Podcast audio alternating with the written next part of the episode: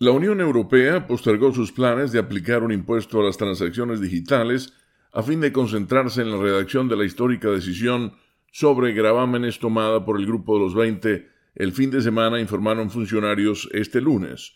La agencia AP informa que, enfrentada a las críticas estadounidenses, la Comisión Europea afirmó que suspenderá por los momentos su trabajo en los impuestos a las compañías tecnológicas norteamericanas a fin de permitir una mayor cooperación en la superación de obstáculos políticos y técnicos relativos a la decisión del G20 antes de fines de octubre.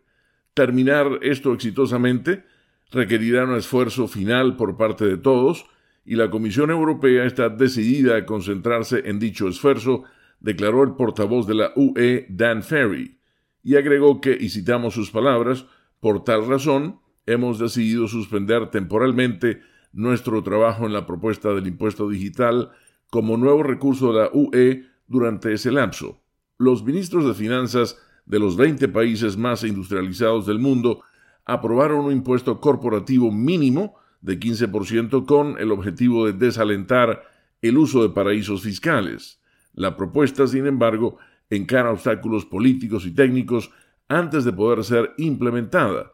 Los detalles serán finiquitados en las próximas semanas en una reunión de la Organización para la Cooperación y el Desarrollo Económicos OCDE en París, tras lo cual tendrá lugar la aprobación oficial por parte de presidentes y primeros ministros en Roma el 30 y 31 de octubre.